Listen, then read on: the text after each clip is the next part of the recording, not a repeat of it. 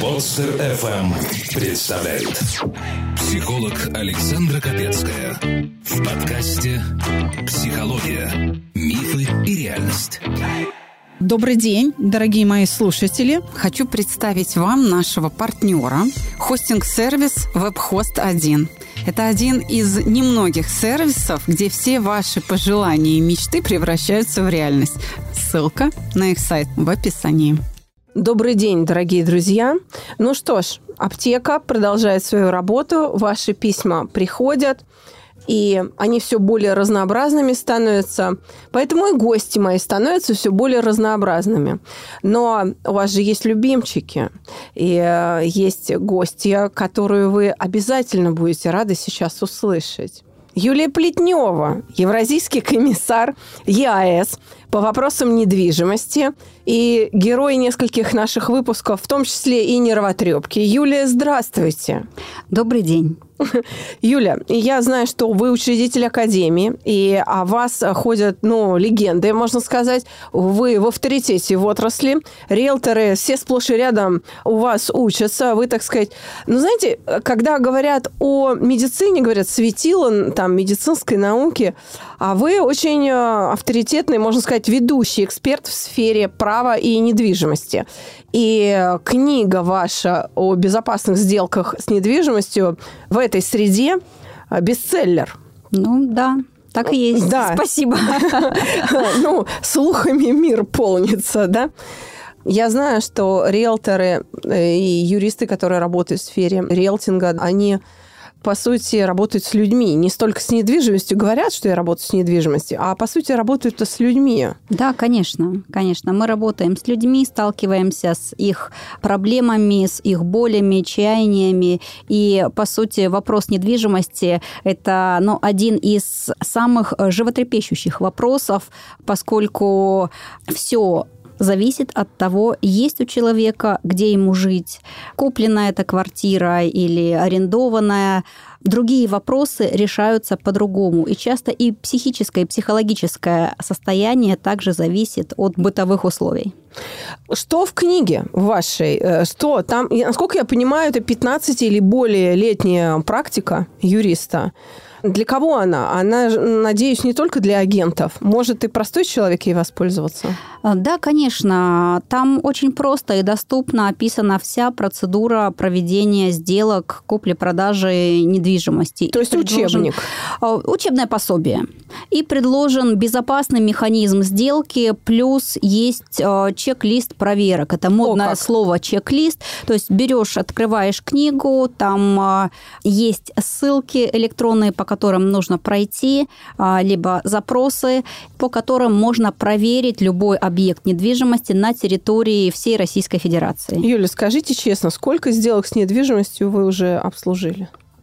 Сколько тысяч сделок с недвижимостью вы уже обслужили? Александра, я уже после какого-то периода перестала их считать, но за 15 лет, ну, более трех тысяч точно. Я думаю, что подходит э, к четвертой тысяче, но уже э, звездочки на фюзеляже я не ставлю. Я просто работаю для того, чтобы люди могли спокойно жить в своих квартирах. То есть к вам могут обратиться не только агенты за советом, но и покупатели. Записаться на бесплатную консультацию можно и даже нужно на сайте mospsycholog.ru да, конечно, конечно. Могут обратиться и агенты по операциям с недвижимостью, и покупатели. А с покупателями мы работаем отдельно, просто у них объем знаний о недвижимости немного меньше, поэтому требуется покупателям и продавцам повышенное внимание. Понятно. Я э, знаю, сорока на хвосте принесла что вы тоже мой коллега, вы теперь подкастер, и у вас свой подкаст про дом. Да, да, да. все так. Это первый сезон всего лишь. Я надеюсь, что он не последний. Продолжение будет, конечно. Да. Вы паркуетесь, насколько мне известно, на подстере, так же, как и психология, миф и реальность, да? Да. Да, но нам вообще помогает осуществлять наши мечты компания, наш партнер, хостинг-сервис WebHost. И вот уж благодаря кому и подсторжив, и подкастеры на нем э, могут воплощать свои мечты. Да, вот только хотел сказать, это мое любимое место парковки. Да. Юля, ну, Расскажите, что, наверное, важно должно быть знать всем тем, кто собирается покупать, продавать, арендовать и, и прочие объекты недвижимости, чтобы люди, те, кто никогда еще таких сделок не совершал, правильно подходили к вопросу?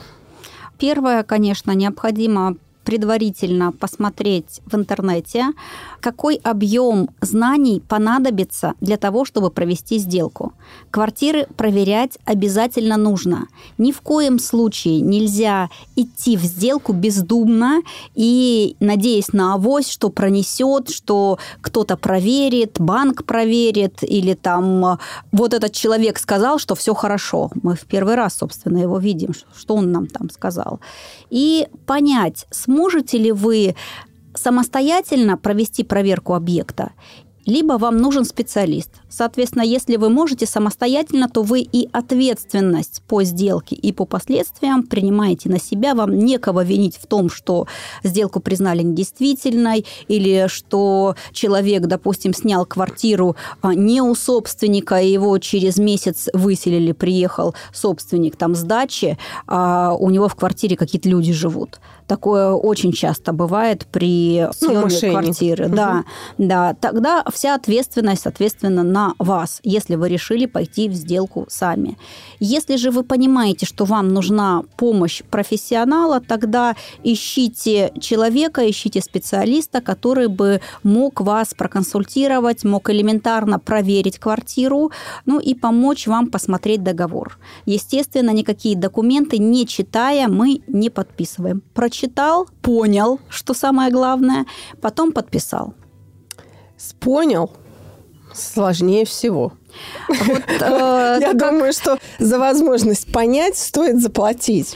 Как э, в анекдоте. Угадал все буквы, но не смог прочитать слово. Вот чтобы такого у нас не происходило, конечно, необходимо все-таки понимать, что вы подписываете. Это важно. Ну, сделки-то на большие суммы, и потом это жизнеобразующие вопросы. Можно лишиться крова и единственного жилья. Ну, это, это очень большая проблема. То есть пополните компанию бомжей, вот так скажем. Ну, на какую-то минорную тему мы немножко, минорную ноту мы немножко спустились, но а, если вспомнить пирамиду Маслоу, помните, а, на первой а, ступени у нас безопасность, способность к размножению, потребность к размножению и, соответственно, потребность в еде, то есть базовые потребности человека. Так вот, недвижимость в нашем регионе – это базовая потребность человека. Извините меня, мы не в... Не в Полинезии. Не, не Полинезии сказать. Да, да, да, да, где можно жить там в коробке из-под телевизора. Но сейчас, кстати, таких телевизоры-то уже узкие. Уже не получится в коробке прожить. У нас климат-то северный. Полинезийцы не живут в коробках, они просто под пальмами Под пальмами, да, им тоже хорошо. У нас, к сожалению, пальмы не растут, и климат чуть более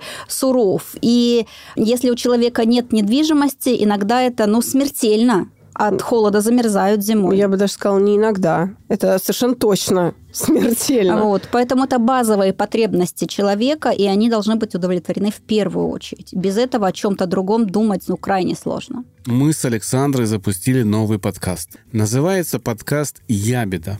О чем подкаст? Александра Капецкая представляет. Меня зовут Алексей Савенко – я никогда не был у психолога, и у меня нет проблем с эмоциями. Но, как оказалось, это не так. Благодаря случайному стечению обстоятельств у меня появился волшебный навигатор, который четко показал свое местоположение на карте моего внутреннего мира. Я даже не догадывался, что на самом деле представляют из себя мои эмоции – как сильно они влияют на мою жизнь и как ничтожно мало я влияю на них. В чем ценность этого подкаста для тебя? Она проста. На моем примере ты сможешь увидеть, как меняется мое мышление и отношение к реальному миру. Это оказалось кое-где болезненным и порой даже неприятным. Я обнажил душу и показал весь процесс превращения в наилучшую версию самого себя. Теперь я следую правилу. Если хочешь изменить мир, измени себя. Подписывайтесь и слушайте каждую среду, начиная с 10 февраля на всех доступных площадках. Подкаст «Ябеда». Юлия, я думаю, что письмо, которое я для вас подобрала, будет вам очень удобно разбирать, хотя от вас требуется сейчас не профессиональная позиция там, юриста, да, а просто человеческая. Потому что с подобными историями мы часто сталкиваемся. Ну, просто вот именно эта картинка мне показалась интересной. Если бы автор написала чуть более скучно, пожалуй, бы мы эту тему и не поднимали. Но в этом письме я увидела кое-что существенные. И что это, я скажу попозже. Ну как, мы готовы? Всегда готовы. Поехали. Здравствуйте. Хочу посоветоваться, как защититься от энергетических вампиров. Вернее, как правило, вампирш. Сразу скажу, работу сменить не вариант. Я работаю в магазине посуды. И то, что периодически происходит, можно назвать одновременно вампиризмом и потребительским экстремизмом. Вот как раз эту тему я и хочу сейчас обсудить. Расскажу случай. После Нового года пришла женщина, долго бродила между полок с посудой. В конце концов спросила, может ли она поменять тарелки. В каком смысле поменять, спрашиваю. Я в прошлом году купила четыре обеденные тарелки, говорит, а теперь хочу поменять их на четыре суповые. У нашего руководства довольно лояльная политика насчет возврата покупки. Если товаром не пользовались, мы можем принять и тарелки, и кастрюли. Только покупатель должен предъявить чек и паспорт. Хотя вообще-то, по закону, товары, контактирующие с пищей, возврату не подлежат. Спрашиваю у покупательницы, есть ли чек?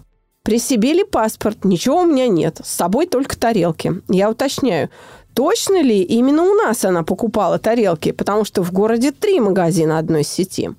Покупательница неуверенно сказала, что вроде да. Я попыталась искренне ей помочь. Если не прошло больше двух недель, мы можем найти покупку в компьютере и распечатать товарный чек. Но дама не помнила дату, зато перешла в наступление. Начала возмущаться, говорить, что ей не нужен возврат. Просто поменяйте мне эти тарелки на суповые и все. Я посмотрела, у них одинаковая цена. Объяснение, что в компьютере у них разные наименования не было услышано. Администратор уже ушла. Через 40 минут препирательств я сказала, что без чека никакого возврата обмена не будет. До свидания. Покупательница ушла, пообещав больше к нам никогда не приходить. Мы предположили, что женщина купила тарелки, отпраздновала Новый год. А теперь обеденные оказались не нужны, ведь суповые практичнее. На днях снова похожая ситуация. Приходит другая женщина, просит рассказать о гладильных досках.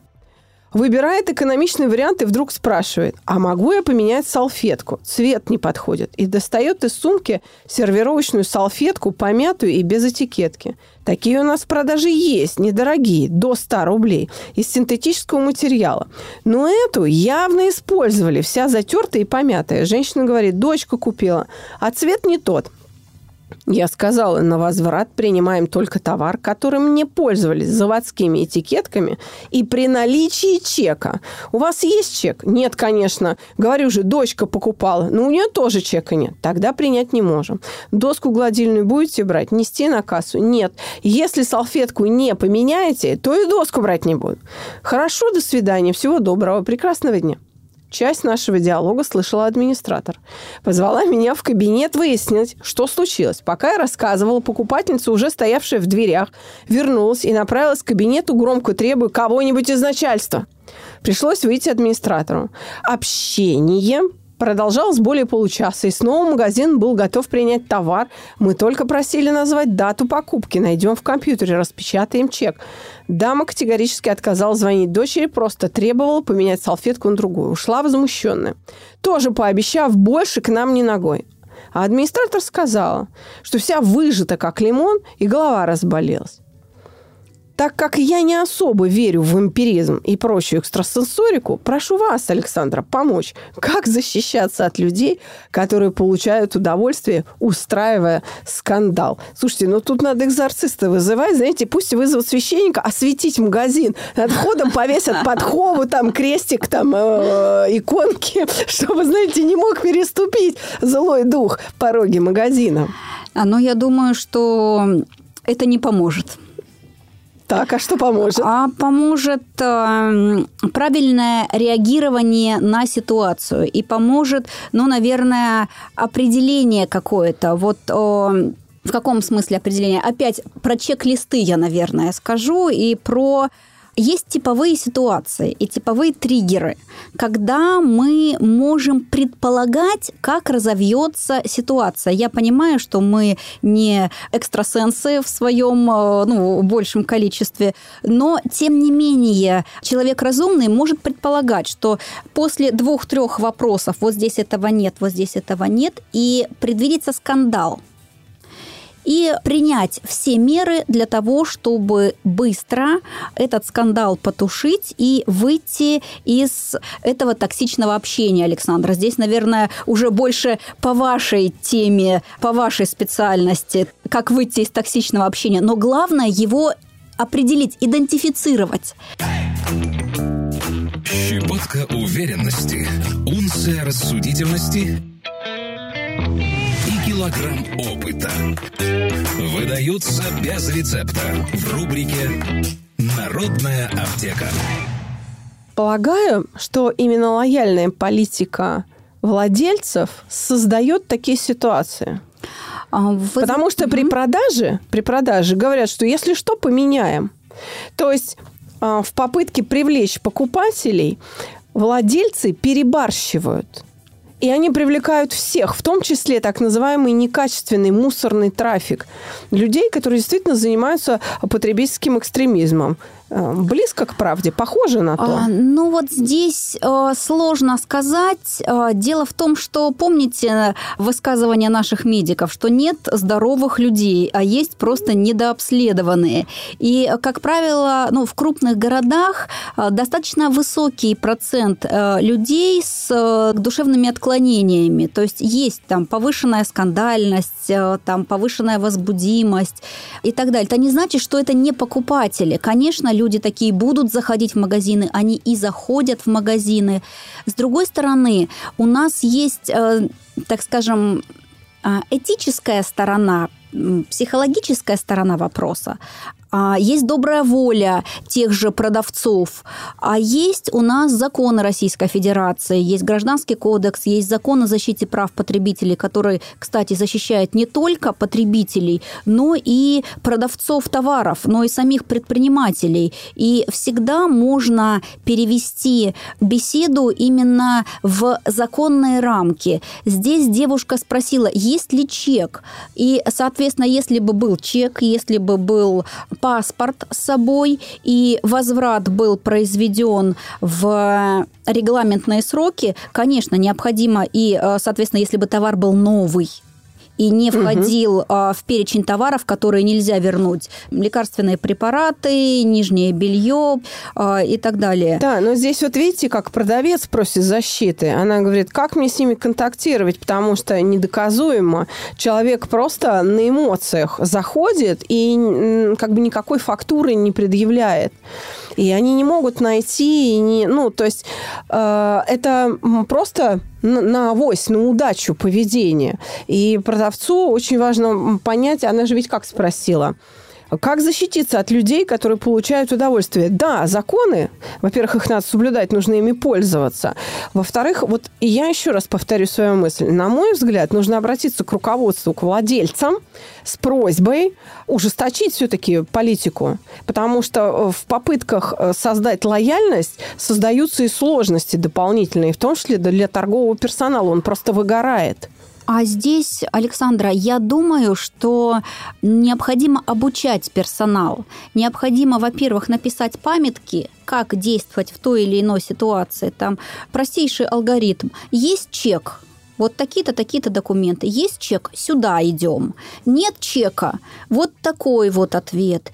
И а, научить здесь очень важна именно и психологическая подготовка специалистов, которые работают непосредственно с населением. Ну, много людей в Москве, много людей в крупных городах, но не все полностью здоровы. Мало ли, может быть, что-то в семье пошло не так. Мы же а не вот, знаем. Вот, кстати а говоря. риэлторов, кстати говоря, как раз и учат, в том числе на юридических курсах, на технологиях сделки, не только продавать квартиру, но и взаимодействовать с людьми и также по определенным триггерам определять, нужна нам помощь друзей в белых халатах, а сделка способен человек или не сделка способен человек. И вот по этим триггерам, которые мы преподаем агентам, они у нас могут определить, как у них дальше То есть вменяемый, невменяемый, дееспособный, недееспособный. Нет, здесь немножко... Хотя бы предположить, может быть, пора вызывать экспертизу, да, вот так? А, ну, примерно так. Угу. Просто если мы сейчас не будем уходить в юридические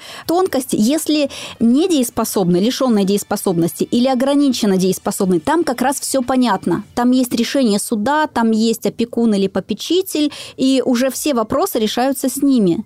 Там все нормально. Угу.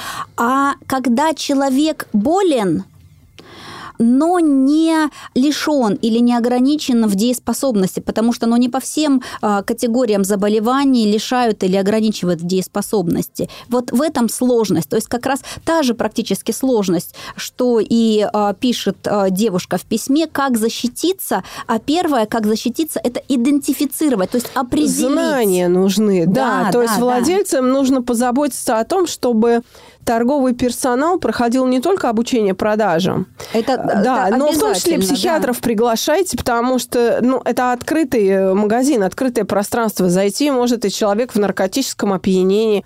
И если ваш торговый персонал не обучен распознавать их, то вам грозят убытки, потому что это будет что? Погром или попытка разбойного нападения. Ну, человек неадекватен, он пьян, да? И э, персонал будет совершенно беспомощен. Во всяком случае, вот, например, в ювелирных магазинах или там бутиках, где э, меха продаются, там есть охранники на входе, которые за этим следят. А в других-то магазинах этого нет. Но ведь наркоман э, или человек в неадекватном состоянии может зайти, э, ну, грубо говоря, и в вашу продуктовую, в вашу фермерскую лавку, где картофель продается, и тоже там учинить дебош. И надо быть готовым. А, Но ну, здесь вот разное, Александра. Я вижу то, что, ну, так скажем, нужно разграничить. Работу охранника – это, конечно, охранять и пресекать, ну, такие явные правонарушения, связанные а, с кражей, связанные с разбоем. Ну, там, то есть угрозы. А, да, явные угрозы. А, наверное, задача-то персонала, продавцов, продать и в том числе и снять возражения, и а, снять вот такие вот ситуации, такие споры, но человек должен идентифицировать, продавец должен идентифицировать такого клиента, у него должно быть, он должен быть подготовлен, должен шаблон, что он делает, шаг раз, шаг два и шаг три, и, а, соответственно, потом себя восстановить из этой истории. А лучше вообще не волноваться. Как говорила Фаина Раневская, если человек тебе сделал зло, дай ему конфетку. Он тебе зло, ты ему конфетку. И так до тех пор, пока у этой твари не разовьется сахарный диабет. Вот так говорила великая Фаина Раневская. Но... Правда, я думаю, что долго будет ходить в посудную лавку этот человек. Скорее, сахарный диабет разовьется у продавцов. Они будут уже икать и плакать, ожидая очередного визита за конфеткой.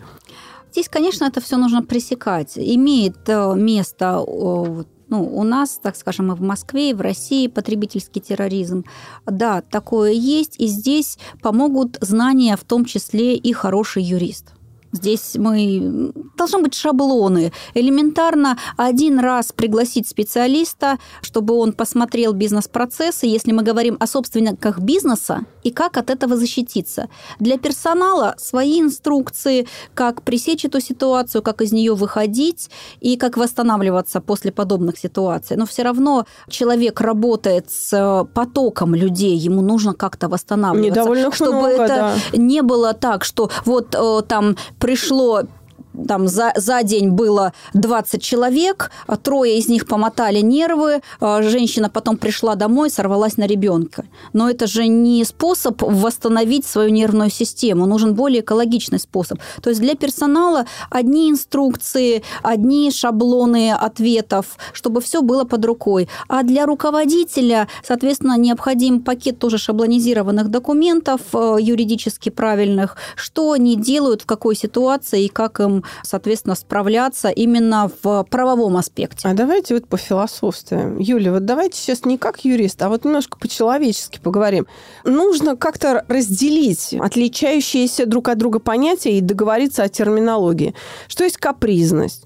Что есть грубость, а что есть настойчивость. В чем разница? Вот где э, критерии оценки этих различий? Это же абсолютно такой житейский вопрос. Потому что, ну ладно, посудная лавка, но есть же разные моменты в жизни, да, это может быть в транспорте там произойти, ну, где угодно, там, в аэропорту, да, это может э, произойти просто на улице, там, пропустите, не пропущу позвольте, не позволю. Ну, да, какой-то. Вот где эта настойчивость, а где это капризность, где это сумасбродство? Ведь, по большому счету, с критериями-то очень сложно. В этом нам должна помогать культура. Да. Но культура как-то не очень помогает. Ты взрослый человек, и у тебя взрослые проблемы. Все сложно, и не знаешь, как их разрешить. Перестань трепать себе нервы. Присылай свои истории в WhatsApp или Telegram на номер 8 968 990 0880 с пометкой «Аптека». И укротители сложностей сделают это за тебя. Но вы знаете, здесь должна помогать, безусловно, культура и здравый смысл. У нас есть такое понятие, как разумная осмотрительность. То есть э, что э, проще или что, наверное, разумнее? Ответить грубияну, извините меня, ударом там в челюсть – а самому потом что-то получить в ответ. Или просто сказать там, человек, вы не правы, и отойти от него подальше. Я не призываю абсолютно к замалчиванию правонарушений, к замалчиванию грубости и так далее. Но разумная осмотрительность должна присутствовать. В этом-то и отличие взрослого, подчеркиваю, взрослого, зрелого, адекватного человека от некоих капризных субстанций, которые принимают решения, ну вот просто потому, что там а, левая пятка правой ноги так захотела. Или... Кстати говоря, люди часто бывают психически здоровы, но при этом ведут себя неадекватно. И это связано чаще всего с неуверенностью уверенностью в себе. Более чем. Могу сказать, что вот обе эти барышни, да, оба персонажа, скорее всего, именно этой неуверенностью в себе и страдают. Потому что не смогли вовремя сформулировать, что они хотят увидели свою ошибку, пришли, и вроде как и денег жалко, и вот и вроде как понимают, что они не правы, но попытку надо предпринять, и все это получается очень криво. Харуки Мураками, знаменитый менеджер, да, на минуточку, который потом руководил Фордом, да, заводом, целым концерном, он говорил, я убежден, чаще всего люди конфликтуют именно потому, что нечетко формулируют абстрактные понятия. Тот, кто предпочитает размытые формулировки, неосознанно, в глубине души души сам ищет конфликта. Никакого другого объяснения я этому не нахожу. Вот я точно так же считаю, что ну, она пришла в этот магазин и говорит, ну, э, мне нужны тарелки. Какие? Ну, не знаю, какие. Что-то ей там предложили, да? Какие-то тарелки. Ну, вроде симпатичные.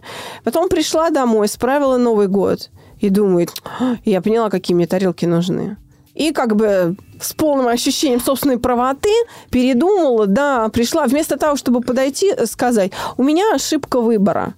Да? То есть человек не может сформулировать свою цель. Вы можете мне помочь? Вот я лично, когда попадаю в просак, слава богу, что с возрастом все реже и реже, да, это происходит со мной. Но если я попадаю в просак в магазин или чувствую, что я могу где-то ошибиться, вы знаете, я сразу иду к торговому персоналу. Я подхожу и говорю, мне очень нужна ваша помощь. Всегда читаю бейджик и всегда обращаюсь по имени.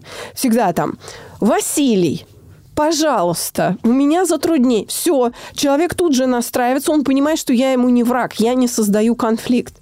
Я смотрю умоляюще и прошу меня две минуты не перебивать, пока я излагаю. Люди обычно всегда откликаются. Но здесь, да, здесь способ донесения информации, но еще хотелось бы дать несколько рекомендаций э, нашим потребителям, потому что мы так или иначе всегда покупатели. Я, кстати, тоже недавно купила обувь ребенку, и э, через два месяца, это были зимние ботинки российской компании, а через два месяца эти ботинки ну, пришли в негодность полностью, учитывая то, что три недели из этих двух месяцев мы просто сидели дома на карантине. Угу. Нас посадили, а если не месяц, потому что сначала мы две недели сидели под общим карантином, потом мы две недели сидели свои, под своим карантином. Ребенок месяц проходил в ботинках, причем, ну, зима, холодно, понятно, в школу, из школы. Ну, стало очевидно, и, что товар некачественный, а, да? Товар просто некачественный, вплоть до того, что оторвалась вот прям летая подошва от верха. Вот так. Я понимаю, как а, юрист, что я на обувь дается гарантийный срок один месяц. То есть, если бы это случилось в период одного месяца, я бы пришла и мне бы ну что-то поменяли товар. А так как я понимаю, что прошло два месяца, но ходил-то он из них один месяц. Конечно, когда я обнаружила, что ребенок ну, пришел в таком плачевном состоянии со школы, я взяла эти ботинки, пошла в магазин. Я понимала, что, скорее всего, мне деньги не вернут. И брать э, максимум, что мне могут предложить, это поменять на какой-то аналогичный товар. Но, естественно, такого качества товар мне уже был не нужен. Я понимала, это. И я шла в магазин, благо он был рядом, сказать э, администратору, сказать руководству, оставить, соответственно, отзыв, что товар некачественный, что нельзя продавать угу. такой товар. Ну и, соответственно, оставила отзыв в магазине. Понятно, что я бы могла там еще какую-то жалобу написать. Мне сказали, что мы рассмотрим, там, придите завтра, послезавтра. Но у меня очень дорогое время. Я просто эти ботинки выбросила и купила другие. То есть я оценила свои затраты, в том числе и временные, на то, сколько я буду там заниматься этими вопросами, писать заявление. Могла бы написать заявление в Роспотребнадзор. Я уверена, что там бы разобрались, в чем вопрос. Но я понимаю, что, в принципе, я не могу требовать, но это добрая воля предпринимателей. Я, как собственник своего бизнеса, могу сказать, что мне важны рекламации, потому что таким образом, получая жалобы от покупателей, я могу контролировать своих сотрудников. Поэтому я с благодарностью это принимаю. А вот сами сотрудники, они, конечно, боятся рекламации. Но здесь тоже все зависит от того, как смотрит на это руководитель бизнеса. Так вот, я начала о том, что какие рекомендации можно дать нам, покупателям, потребителям, Смотрите обязательно срок действия гарантии. Вот на обувь, на многие предметы это 30 дней с момента покупки. Не откладывайте, используйте и носите товар прямо сразу, чтобы у вас было время для предъявления претензий. Если, соответственно, вы видите, что и знаете, что этот товар использованный к возврату не подлежит, вот, допустим, как посуда, то, ну, соответственно, как салфетка, как салфетка да. вы пришли поняли, что не подходит. Допустим, там э, принесли домой, а вам там теща или свекровь сказала, ой, что ты купила в горошек, а не в цветочек. Вы тут же все это собрали и отнесли в магазин. Не ждите, пока пройдет время. Чек, паспорт вперед в магазин отнесли. Я вас уверяю. Да, тем более, вот у нас да. пример. Торговый персонал очень э, лояльно э, всегда. Лоялен. Этому как раз учат торговый персонал. Непонятно, почему не учат выхода из конфликтных ситуаций. Да. Но тут не хватает э, где-то, может быть, житейского опыта. И потом, все-таки действительно люди разные. И прям вот вы сорвали у меня с языка пример о том, что, да, действительно, человек может себя вести совершенно по-идиотски, вот как эти две там, да, героини письма, очень глупо, а потому что мы не знаем, что у них там в семье происходит. Может быть, правда, там свекровь сказала, что за салфетки ты принесла, а ей стыдно признаться, что это она ошиблась. Она говорит, дочка покупала. То есть человеку иногда проще поссориться с торговым персоналом, чем со свекровью, с которой она живет. И мы этого действительно не знаем. Но вообще сама автор письма держит удар-то хорошо. Поэтому ей вообще не стоит беспокоиться. Грубо говоря, э, в качестве ответа на ее вопрос, как? Да продолжайте в том же духе. Будьте вежливые, терпеливые и стойки. Да, умейте отказывать. Ну, человек действительно, если он сам не знает, чего он хочет. Я под завершение нашего выпуска хочу привести пример и там э, из своей практики. Ко мне обратилась молодая женщина, которая работала на ресепшене в автосалоне. Это премиальная японская марка, и она, так сказать, встречала гостей в автосалоне. И она пришла ко мне за помощью, потому что человек оказался, ну, мягко говоря, в шоковом положении. Э, белые диваны, все очень красиво молодой мужчина, покупатель, заходит, ему там сделали кофе, все, начали машину готовить. Он ее покупал. То есть он зашел, выбрал машину, говорит, ну, я беру, грубо говоря, заверните. Начали машину готовить, там, ставить какое-то дополнительное оборудование, которое он потребовал. Вот он сидит ждет машину. И как бы, вот, представляете, тишина премиальная. Марка, автосалон, он поднимается, и на глазах у всего торгового зала, это прямо перед ней происходит, снимает штаны, и как бы он помочился на этот белый диван при всех. Вот, вот Юля, такая же тишина была у нее. Но спросили с нее, собственник говорит, а ты что этого придурка пропустила? Она говорит, ну, он, он же как бы со всех сторон нормальный, на нем же не написано, что, ну, там, Наверное. Потом вызвали охрану, там, милицию, ему отказали в покупке, что-то там целые какие-то разбирательства. Человека трясло, потому что она объяснительно и писала всем, кому не попадя, там, от мала до велика, от самого низкого начальника до самого высокого. Потому что никто не мог поверить, что неужели себя так можно вести? Можно так себя вести. Я не знаю. Может быть, там выяснилось, что человек был в состоянии наркотического опьянения, как бы, знаете, пришел понты кинуть. У них бывают фантазии, там, знаете, в наркотики, они в том числе и так действуют. Но здесь вопрос в том, что а что делать торговому персоналу, вот администраторам? Что им-то делать? И вы знаете, я бы хотела помочь все-таки не покупателям, да, а вот этим продавцам. И под конец нашего выпуска я хочу сказать, что да, действительно, собственникам компании стоит озаботиться так же, как это делают риэлторы включить в подготовку торгового персонала ну, какие-то лекции от психиатров профессиональных, чтобы иметь хотя бы приблизительное представление, с кем они имеют дело чтобы выбирать какую-то линию поведения, то есть взаимодействовать или не взаимодействовать, и как. И это а, может оказаться весьма полезно. Да, необходимо, да. я бы сказала. Ну, а, собственно, приобрести устойчивость, конечно, можно у меня. Все, кто нас слушают, и кто слушает нас давно, они знают, что свои курсы я уже давно преподаю онлайн. Уже целый год. Спасибо пандемии. Но нет худа без добра, вот так бы я сказала. И еще, Михаил Булгаков в своем великом произведении «Мастер и Маргарита» как говорил, злых людей нет на свете, есть только люди несчастливые. Поэтому относитесь к подобным чудакам и капризам с сочувствием. Как вы считаете? Очень хорошая рекомендация. Очень хорошие, правильные рекомендации. Я думаю, что наши слушатели услышали. Слушайте подкаст канал про дом. Да. А у вас там есть психиатр? Да, конечно. А, у нас да, есть. Yes. Кто хочет послушать подкаст канал про дом? о том, э, в каком случае вам нужен психиатр, когда вы выходите на сделку с недвижимостью, подписывайтесь на подстере, слушайте Юлию Плетневу, евразийского комиссара по вопросам, по вопросам недвижимости. Самый-самый авторитетный российский юрист по вопросам по недвижимости. недвижимости да. да. Благодарю. Всего доброго, дорогие друзья. До свидания. До свидания.